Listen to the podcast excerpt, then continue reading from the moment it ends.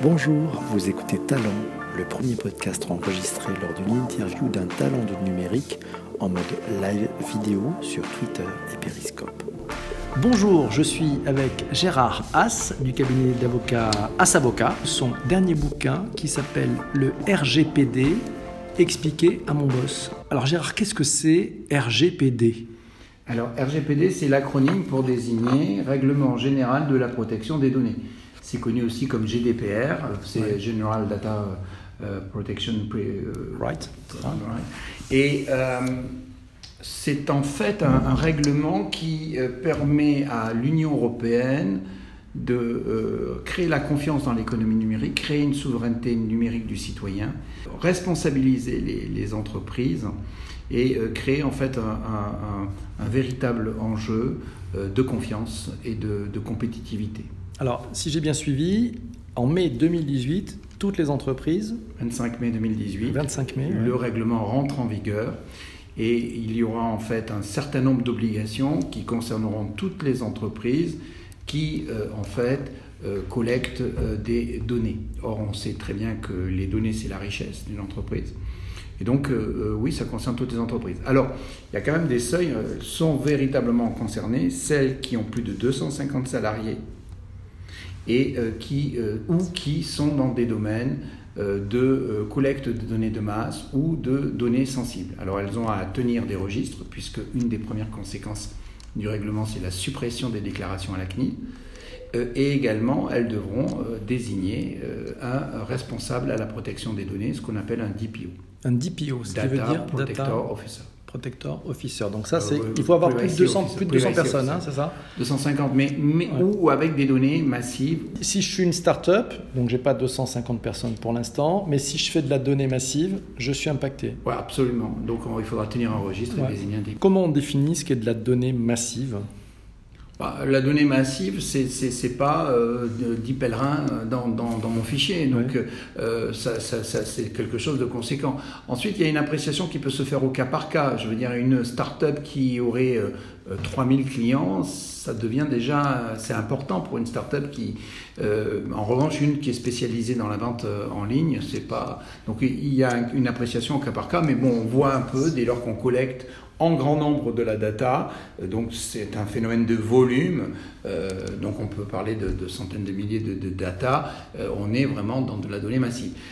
Mais dans tous les cas, même si jamais on n'était pas dans ce critère, le, les régulateurs a voulu responsabiliser les acteurs et donner une démarche d'accountability, de responsabilisation.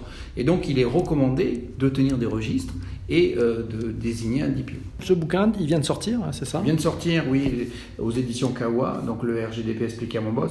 Alors pourquoi à mon boss euh, et pourquoi expliquer à mon boss? Parce que finalement, euh, la plupart du temps, quand on arrive sur ce marché, les, les, responsables d'entreprise, qui sont aussi en fait les, responsables de traitement, donc qui, assument la responsabilité, disent mais à quoi ça sert Encore une contrainte euh, moi, mes concurrents, ils font n'importe quoi, ils sont pas sanctionnés. Euh, et donc, on est dans, dans un univers euh, où on pense qu'on peut passer à travers. Bon, Or, en réalité, euh, c'est pas du tout le cas. C'est plus comme avant où il suffisait de faire une déclaration auprès de la CNIL, on pensait que ça y est, on était en règle avec euh, la collecte des données. c'est ce que tu mets un petit peu en dernière de couve en disant ouais, bon, la CNIL finalement est jamais venue euh, à oui, nos concurrents, donc c'est pas parce qu'elle est jamais venue qu'elle peut pas venir. Et puis de, et de toute manière, la, démarche de la création de confiance, elle va au-delà du contrôle. Enfin, je veux dire, tu montes dans une voiture parce que tu sais que tu as un bon chauffeur qui va pas prendre des risques. Et donc c'est un peu pareil aujourd'hui quand on confie ces données. Qu'est-ce qui t'a donné envie d'écrire ce livre? Parce que c'est du boulot d'écrire un bouquin. Oui. Je suis passé par là, donc je sais à peu près ce que, ça demande comme travail. C'était quoi? Tu as senti que c'était nécessaire, qu'il n'y avait rien sur le sujet? Je pense qu'il y avait un côté d'évangélisation euh, qui était important. Euh, euh, et puis également, j'avais envie que on, fasse ça d'une manière, j'allais dire, pragmatique, concrète et, sans tourner autour du pot. Et donc c'est pour ça que dans le livre, il y a beaucoup d'iconographie, de, beaucoup de, schémas, on, est très, on essaie d'être clair. En fait, on fait un peu comme quand un, un chef d'entreprise demande mais pourquoi on va faire ça? Euh, Quel est le budget que je vais devoir affecter? Pourquoi? Qu'est-ce que je risque? Enfin, et ensuite, qu'est-ce que ça va apporter euh, euh, dans mon business? Et donc, c'était ça l'idée. Parce qu'on a beaucoup de gens qui ont une approche théorique anxiogène et qui ne donnent pas en fait les, les, les, les, réponses que, aux attentes des chefs d'entreprise. Alors voilà, c'était pas, c'est certes le directeur juridique qui va dire il y a la sanction, certes le directeur juridique va se charger aussi de la mise en conformité, mais il fallait donner aussi des clés pour comprendre un peu le mécanisme. Euh, parce qu'il impacte directement sur la responsabilité du chef d'entreprise. Alors, je crois que tu as une vision aussi très, très optimiste et très positive, très vert à moitié plein, en disant qu'il y a des opportunités avec cette réglementation. de toute façon, il y a dans une réglementation, il y a déjà des opportunités. D'abord, elles sont à tous les niveaux du marché. D'abord, déjà pour nous, les cabinets d'avocats, il y a une opportunité. C'est, voilà, euh, il y a des, des, des, mais ce qui m'a plu dans, dans ce projet, c'était l'objectif de sensibilisation des salariés. donc, il y a une vraie pour les entreprises, le côté de responsabilité, de cette gestion des risques. On est dans une démarche qui est beaucoup plus euh, intéressante. Alors, j'allais dire, ce qui, ce qui est intéressant, c'est que jusqu'à présent, la conformité était traitée par euh, les entreprises en mode process. Or là, j'y vois une manière de traiter la conformité en mode objectif. Et donc ça, c'était passionnant. Alors attends, explique-nous un petit peu. Bah, un mode process, on te demande de respecter des procédures. Un mode objectif, c'est on va voir un petit peu pourquoi on a mis en place tout cela et quel est l'objectif à atteindre. C'est sécuriser le client. Et eh on va voir tous les points qui sont pour sécuriser le client. C'est pas tous les points de conformité dans un process. Alors j'ai fait ça, j'ai fait ça, j'ai fait ça. Mais on le fait à l'envers. C'est qu'est-ce qui rassure le client? Donc ça, c'est quelque chose qui est, qui est passionnant. Donc tu le prends sur le sens en fait. À quoi ça sert et pourquoi on, oui, fait ça? Oui, c'est l'objectif de la tenue des registres et puis euh, tout. D'accord. Tu, as mis combien de, temps pour écrire cet ouvrage? Alors déjà, cet ouvrage, il s'est fait lors de, des sommets du digital il y a deux ans, en 2016. Déjà Tu dois te rappeler parce ça, que... ça me rappelle quelque chose. Ouais, ça te rappelle quelque chose. En fait, j'ai rencontré Hervé Cabla et euh, je discutais aussi avec Henri Kaufmann et avec Xavier Varnier. Et euh, on discute et, et, je dis à Hervé, tu sais, euh, il va se passer quelque chose de d'important euh, prochainement, c'est le règlement général de la protection des données. Ça change vraiment la manière de voir pour les entreprises. Et je trouve que tu as mis en place une collection qui s'appelle Expliquer à mon boss. Euh, tu n'as jamais lancé, tu t'es jamais lancé sur la partie juridique. Est-ce que chiche, on, fait? Euh, le RGDP expliquer à mon boss On va sortir un peu du social media et du marketing. Et il m'a dit, ok, on y va. Et je l'ai vu récemment et Hervé m'a dit, je t'ai dit OK parce que la plupart du temps, euh, tout le monde me dit on y va, mais jamais personne n'écrit. Or, toi, tu, euh, tu m'as appelé un beau jour et tu m'as dit, ça y est, le livre est prêt. Génial. Alors, euh, voilà, donc il a fallu, bon, à Paris 2016, on a réfléchi un petit peu et c'est en 2017, j'ai commencé le, le, le, bouquin à l'écrire à partir d'avril de, d'avril dernier. Et voilà, on s'y est mis. Et, voilà, le, temps de, rédiger, de présenter, euh, de corriger, de, de, mettre tout ça en place, euh, il est aujourd'hui, euh, voilà, il sort aujourd'hui. C'était ton premier bouquin? Non. Non? Non, non, non, j'ai, ça doit être mon dixième bouquin. J'en ai écrit plusieurs. Ben, au cours de, chaque année, à peu près, je, je, je, je, me lance sur un, un défi. Euh, en 2016, c'était, euh, euh, et c'est aux éditions Kawa, c'était la troisième révolution industrielle, c'était l'Internet des objets. qui c'est vrai avais sorti un bouquin. Oui, j'avais sorti ce bouquin avec, je l'avais écrit, en, alors j'étais co-auteur avec Myriam Kemener pour la partie pénale et Jean-Paul Crène pour la partie sociologie et stratégie digitale. Euh, j'ai euh, chez un autre éditeur écrit le guide juridique de l'e-commerce et du marketing qui a reçu le prix de l'Académie des sciences commerciales. J'ai édité un livre qui s'appelait Traquer, être traqué. Enfin bon, j'ai non, j'ai une petite activité. J'ai même fait un, livre de science-fiction euh, aux éditions Kawa qui s'appelait L'intimité. Enfin, j'étais co-auteur aussi, L'intimité connectée. Ah, donc, tu es, un, serial writer en fait, c'est ça ce qu'on peut dire. ouais, serial writer, ouais, c'est ça. Donc toi, tu as monté ta boîte il y a 20 ans. Yeah. Ouais. Et c'était 20 ans, on est en. C'était quoi 97, Absolument. Internet était déjà bien lancé. Euh, en fait, Internet, il y a 20 ans, c'est le moment où en fait Google apparaît. En fait, je, je suis né en même temps que Google. C'est beau ça. Euh, ouais, c'est beau, hein, c'est beau. Lui, il était vert et moi j'étais rouge, tu vois, parce que non, il était bleu, pardon, et moi j'étais rouge. Non, non, non, c'est exactement. Euh, je monte mon cabinet au moment où en fait se, se, crée le marché des agrégateurs et j'ai en fait vécu euh, mon histoire, c'est celle en fait du développement de, cette nouvelle technologie qui est, qui est l'Internet, l'arrivée. Euh, je me rappelle la première fois où dans mon cabinet on a installé la DSL, mhm. et puis jusqu'à aujourd'hui euh, l'intelligence artificielle derrière chaque algorithme. Quoi. Donc, et, et, alors toi, dans ton métier, tu vois arriver les problèmes un peu avant que ça devienne. Enfin, tu, tu, sens les signaux faibles liés à tout ce qui est juridique, à tout, à tout sinon ces, ces nouveaux espaces, ces nouveaux environnements qui arrivent, tu le sens un peu avant En fait, on sent, euh, c'est pas. Bon, nous, euh, si tu veux, on, est le miroir de nos clients, un peu. Donc, euh, ce, ce, sont nos clients qui mènent beaucoup de veille. et qui ont des projets et qui sont très, très réactifs. Et donc on voit apparaître des nouvelles tendances. Et effectivement, on a peut-être deux à trois ans euh, d'avance sur ce que va produire le marché, puisque en fait l'innovateur il, se lance, en fait, il est sur des, plans d'action. Il y a beaucoup de projets, euh, il y en a peu qui, aboutissent, hein. euh, mais il y a de belles histoires. Quoi. Il y a de belles histoires. Puis bon, il y en a qui se lancent et puis qui se font acheter il y a toute une vie. Hein. Tu as, beaucoup de startups dans ton portefeuille de clients J'ai des startups, mais c'est pas, euh, si, tu veux, c'est intéressant la startup. Dans, mais euh, là aujourd'hui, je suis avec des clients qui ont une maturité, qui sont arrivés à une maturité, des entreprises qui, euh, qui ont, ont, été startups et qui sont devenues maintenant leaders, et Gazelle, et, et oui, euh, on a, bon, on a grandi avec elle. Quoi. Mais tu ne prends pas de early stage en fait, tu es, vraiment sur des gens qui ont déjà fait. On a une offre Winstar au sein du cabinet que l'on a mis en place où en fait on, on élit un, un, projet et on va l'accompagner euh, et on met en place des ressources qu'ils n'auraient peut-être pas les, les, les, les moyens d'avoir ou, ou, parce qu'ils ont besoin d'une signature sur un certain dossier. Voilà.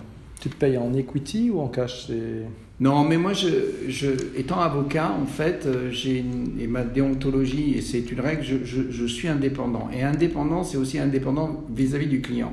Et je pense que ça rassure un client, quelqu'un qui, ben voilà, il, fixe ses, ses, honoraires, il les fait en forfait, et s'il veut faire une démarche euh, pro bono, il l'a fait. Mais je, veux être indépendant et, je pense qu'un conseil éclairé est un conseil qui est indépendant. Euh, ceux qui veulent rentrer dedans et tout ça, c'est autre chose, c'est d'autres, c'est pas, suis pas un investisseur sur le potentiel de mon client. Non, je suis un défenseur des droits de mon client et en tant que tel, un, régulateur aussi des droits de mes clients et un innovateur pour, pour lui dans les études d'impact et de faisabilité. Et je pense que si jamais on, est dans, euh, on mélange les genres, il y a un problème d'éthique, de conflit d'intérêts. Et donc, ça ne, c'est pas une réponse pour moi. Voilà, non, non, je le fais pas. Sur, sur, les grandes tendances de la techno qu'on voit euh, se développer très fortement, on peut parler de blockchain, intelligence artificielle, euh, enfin voilà, on va dire tous ces, ces, ces, buzzwords, mais qui sont très concrets sur cette année 2018. Euh, c'est quoi le rôle d'un avocat Si on parle blockchain, es Bitcoin, enfin, je pense crypto-monnaie le, tu... le, le, rôle d'un avocat, c'est déjà d'écouter le projet de son client et de lui dire si c'est faisable ou pas. Hein, déjà, dans beaucoup de, il y a beaucoup de projets qui sont infaisables euh, parce que euh, la loi ou il y a des freins. c'est également de lui permettre de trouver des leviers. souvent, une personne a, fait tel développement, il l'a pas vu, donc on, voit avec lui. Et donc on doit tout lui faciliter pour que euh, ce qu'il fait euh, fonctionne. Et puis on est aussi la, source de sa rentabilité, puisque toute la partie commande, toute la business, etc., euh, il y a toujours des, règles, il y a un bon de commande, un contrat, une licence, et donc tout ça est, fait par un avocat. Voilà. Puis l'avocat, il défend aussi l'entreprise lorsque des concurrents indélicats essaye de, de pirater le, le, système, de, lui de le copier, le plagier.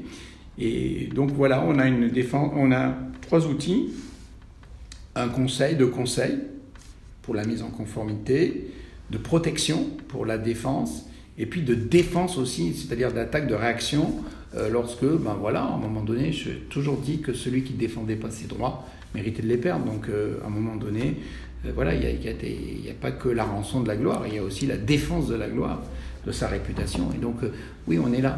On est là pour, pour cela. C'est pour ça que c'est un beau métier avocat. Toi, finalement, tu as, un poste d'observation euh, très particulier, très proche des entreprises. En, 20 ans, c'est quoi les deux, trois choses Tu te dis, waouh, ça, ça a vraiment changé? Où on retrouve les mêmes fondamentaux? En fait, euh, qu'est-ce qui différencie Internet du Minitel et les problèmes qu'il y avait sur le Minitel avec Internet? Sauf que ça va plus vite et que les contenus sont plus jolis. Enfin, donc, euh, euh, ce qui a véritablement changé, euh, ce, qui, ce qui a vraiment, véritablement changé, c'est la possibilité de suivre en fait l'utilisateur. Je pense que le, spectateur, la, géolocalisation, c'est quelque chose d'incroyable. Ce qui a vraiment changé tout, c'est le fait d'avoir mis dans sa poche à la fois l'ordinateur, la télévision, la caméra, l'appareil photo euh, qui est très léger. Et ça, ça a changé beaucoup de choses. Et donc les moyens aujourd'hui, on permet à un individu d'être à lui tout seul, un studio, un, créer un événement, euh, d'être un média, euh, de montrer sa créativité, son génie, ses relations. Enfin, c'est quelque chose qui est, qui est incroyable. C'est un, vrai phénomène. Donc c'est c'est le, le, miroir, tu sais, qui, qui, qui voit tout, qui regarde tout et qui, qui peut dire tout aussi. Puis je crois que les, là aussi, les, ça devient aussi un assistant vocal, on, on, peut tout savoir, c'est vraiment... Euh, ça, c'est un, un, véritable changement. Et moi, j'ai évolué aussi avec euh, l'appareil qui était lourd, euh, qui était où les types, enfin, et jusqu'à aujourd'hui. tu parles du Radiocom 2000, c'est ouais, Ouais, c'est ça. Aujourd'hui, tu as, as l'enfant de 6 ans qui a déjà son, son appareil. Donc ça, j'ai trouvé que c'était une, une superbe oui, oui, c'est peut-être pour moi le, smartphone, c'est avec la voiture, c'était vraiment le, grand changement. Ouais, c'était le grand changement. Le fait, euh, on est de cette génération où on a eu dans notre poche la possibilité de parler au monde entier, la possibilité de voir le monde entier.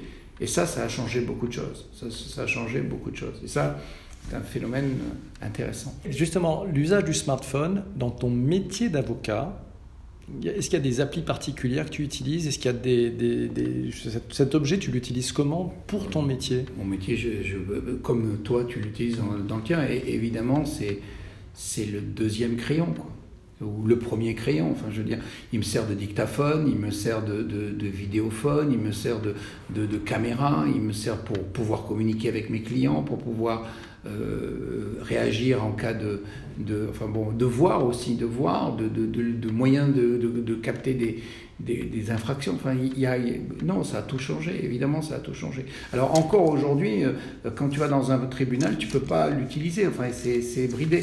Euh, mais bon, ça, ça, a changé tellement de choses. En 20 ans depuis la création de ton entreprise, quel a été le meilleur moment qui te vient à l'esprit spontanément maintenant? On n'avait pas préparé la question. Bon, c'est quand on gagne des, des, des, procès, euh, quand on, ou quand on voit un projet, un client qui a eu un prix. Euh, ouais, c'est des grands moments. Ouais, c'est des grands moments. En fait, les grands moments, on les a chaque fois où à un moment donné, tu rencontres des personnes qui ont des, des des, des, des, problèmes et puis en fait ils te parlent et puis euh, à la fin quand ils ont terminé ils savent que toi tu as compris leur, et que tu vas, tu tu vas les... ça c'est des grands moments dans tous les métiers de conseil c'est ça qui, qui est intéressant c'est cette générosité de de, pouvoir partager, puis de, prendre et de leur dire bon, ben maintenant, voilà, c'est entre nos mains, on, va, on va vous le faire. Oui, oui, c'est, ça, c'est les grands moments. Après, tous les jours, pour moi, c'est un grand moment. Hein. J'adore ce que je fais, donc euh, c'est très compliqué de dire est-ce qu'il y a un... Non, tous les jours, il y a un grand moment. Je, je veux dire, et tant que j'aurai envie, c'est, bien. Mais il y a tellement ça, c'est chaque jour il y a autre chose quoi. bon, il y a des tendances. On a été en 2017, on a été énormément dans les tendances de la data, euh, sur euh, l'environnement, sur les déchets, sur c'est très qui était passionnant. Là, on recommence beaucoup sur la santé aussi, sur les euh, sur le tourisme. Donc ça varie énormément. On est en train déjà de, de, de, voir parce qu'il va y avoir les Jeux Olympiques en France, il va y avoir la Coupe du Monde de rugby, tout ça. Déjà, on est sur des projets autour de ça, sur les données. Donc la 5G aussi, je pense que c'est quelque chose qui est très important qui arrive On ne mesure pas encore l'impact qu'il va y avoir derrière ça. Ouais. ce changement. Alors, et, et, alors, dans l'autre sens, quel a été, euh, en tant que, chef d'entreprise, ton pire moment, s'il y en a eu un? Le pire moment, ça a été euh, notamment euh, sur les fake news. Sur le, le, le, le moment en matière d'irréputation où on était bloqué alors qu'on a, on a raison. C'est ce sentiment. ça, c'est des, des, moments qui sont, qui sont, qui sont difficiles. Euh, des moments aussi où, euh, euh, l'opération s'emballe, c'est-à-dire que les médias s'accaparent d'une histoire, le mettent sous leur filtre, qui n'est peut-être pas le, filtre qui est... Et tu es là, tu es, pris entre... ça, ça c'est des moments... en même temps, ça crée beaucoup d'adrénaline. Oui. Mais c'est des moments difficiles. Si, le, le droit à l'erreur, tu vois ça comment, toi? Bah, le droit à l'erreur, on a tous droit à l'erreur. Euh, le problème, c'est qu'il y a des erreurs sur lesquelles, euh, en fonction des responsabilités que tu tiens, on peut être moins, on peut moins les accepter. Euh, mais bon, voilà, c'est. Mais le droit à l'erreur administratif, ouais, bon, je, veux dire quand même qu'on a un législateur qui a un malin fou à, à nous mettre en fait des, des, règles et il fait pas le, job au bout quoi. Il, prend des, enfin, il est dans un esprit de conquête pour avoir le pouvoir et puis après, euh, lorsqu'il est en exécution, il a le courage euh, très faible. Hein. Il va très très vite. Il, changer, c'est pas évident. Alors maintenant, on est dans un système où ça, on doit rassurer, peut-être parce que la société manque de pères de repères. Et, donc, voilà, il faut mettre des normes tout le temps, machin, etc. J'allais dire qu'on devrait quand même se penser que là où il n'y a pas de règles, bah, il y a des libertés. Et que finalement, on n'a pas besoin de mettre. Enfin, voilà. Donc, euh, euh, et puis, bon, la société, elle évolue. Ce qui n'était pas possible avant le devient aujourd'hui. Ce qui était interdit hier l'est aujourd'hui. Euh, voilà. Donc, il faut être humble par rapport au temps. Ça, ça c'est ce que j'ai appris. Et puis peut-être faire parler les, les, les preuves. Alors c'est ça qui est passionnant, nous, dans notre métier, c'est que au-delà de, de... Voilà, il y a, y, a, y a, les preuves, c'est quand même la base de notre métier. Et un bon avocat, c'est quelqu'un qui sait bien faire parler les preuves. Gérard, ça fait trois ans que tu viens au sommet du digital. Des événements, je pense que tu en fais pas mal. Oui. Qu'est-ce que tu... Si tu devais présenter les sommets du digital à ton boss, tu ferais comment? Tu dirais quoi? Alors pour, pour moi, les, les, les, les, sommets du digital, euh, ça pourrait être en trois lettres. Il y aurait amitié, et peut-être quelque chose qui va bien avec l'amitié, qui est la convivialité, et puis l'intelligence. Euh, parce que c'est un moment où toute une série de personnes vont pouvoir véritablement échanger et puis s'apporter en fait euh, un résumé des grandes tendances. Et on va pouvoir en débattre les uns avec les autres. donc euh, c'est un événement qui est tout à fait particulier. Et je pense que c'est aussi, euh, comme on est, euh, comme l'endroit, on peut pas être plus de, enfin on peut pas être trop nombreux non plus. Si l'espace, je crois qu'au-delà de 400, c'est 330. 330. Au-delà de 330. Donc c'est un, un, choix, c'est cette sélection de ces, de, de ces invités d'exception elle crée une vraie, un vrai moment. Voilà, donc pour moi, c'est un, vrai moment. C'est sommet, oui, c'est un sommet du digital où à un moment donné on apporte quelque chose et ça se fait, voilà, et, tout se passe bien. C'est, ça qui est, qui est, très intéressant. Et puis il n'y a pas une recherche comme dans d'autres domaines de, euh, comment, comment expliquer, euh, de, euh, il faut à tout prix amortir son, son, son, moment. Non, il y a là, on a, il y a un véritable échange. Et puis bon, les participants sont tous des, des on devient amis, quoi. On devient amis, on devient, devient. Oui, c'est bien, c'est un, grand moment. Mais je pense aussi, c'est, ça avait des personnalités. Xavier Varnier et son épouse aussi, et puis toute l'équipe qui est avec lui, ce, ne sont que des gens qui sont passionnés, qui donnent de leur temps. Et, ça, en fait, on le ressent. Euh, je pense que. Voilà, donc c'est pour ça que cette convivialité, je disais l'amitié, convivialité, et puis intelligence, parce que euh, finalement, ce qui lie les hommes, c'est aussi, c'est quand même grand de pouvoir, en même temps qu'on est bien, pouvoir réfléchir. Et donc voilà, et puis il y a beaucoup de. un apport. Euh, euh, un, apport sur ce qui va se passer. Donc on ressort toujours enrichi de cela. Moi, ce que j'adore dans les sommets du digital, c'est qu'il y a autant d'intelligence dans la salle que sur scène.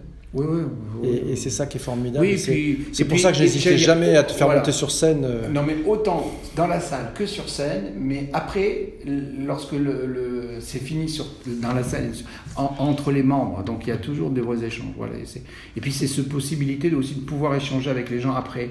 On a du temps. Il y a si j'ai un mot à dire, oui, qu'est-ce que vous avez fait pour Payette quoi? Vous, vous, avez loupé l'événement de l'année. Qu'est-ce que vous avez fait au bon Dieu pour Payette hein, C'est ça, Bon. Vous avez loupé l'événement de l'année. Merci beaucoup Gérard. Merci, à, toi. À bientôt. À bientôt. Si cet épisode de Talent vous a plu, n'hésitez pas à encourager l'artiste en donnant un minimum de 5 étoiles sur iTunes et surtout en vous abonnant